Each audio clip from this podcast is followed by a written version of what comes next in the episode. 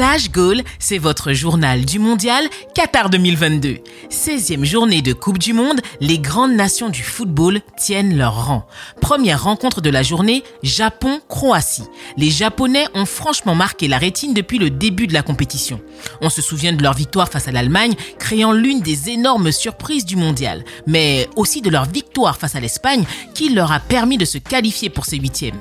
Cette équipe nippone est donc pleine de surprises. Mais les Croates, eux, sont expérimentés. Les vice-champions du monde n'ont pas du tout l'intention de laisser passer leur chance d'accéder à la phase suivante. Mais c'est loin d'être simple. Ils souffrent en début de match. La vitesse des samouraïs leur fait très mal et leur précision chirurgicale leur permet d'ouvrir le score sur un centre parfait conclu par Maeda. À la mi-temps, les Croates sont menés et reviennent sur le terrain avec d'autres arguments. La tendance s'inverse. La Croatie reprend possession du jeu impose sa domination. À la 55e, leurs efforts payent et Ivan Perisic égalise grâce à une superbe tête puissante au ras du poteau. Le gardien japonais ne peut rien faire. Les équipes sont à égalité un partout et le score n'évoluera plus, ni dans le temps additionnel, ni dans les prolongations.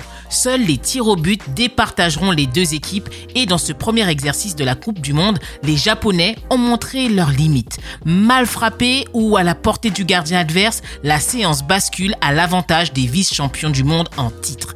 La Croatie est qualifiée pour les quarts de finale. Lorsque la Seleção entre en jeu, le Joga Bonito est assuré. Deuxième match, Brésil-Corée du Sud.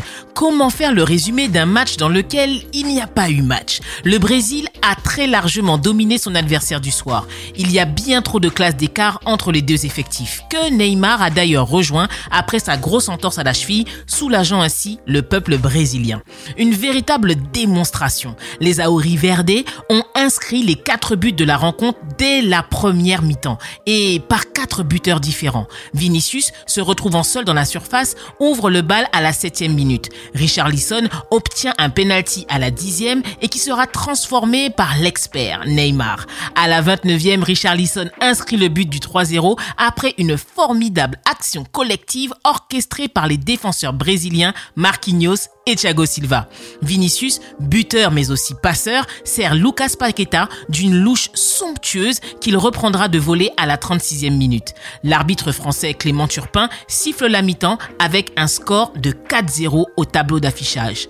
Quoi dire?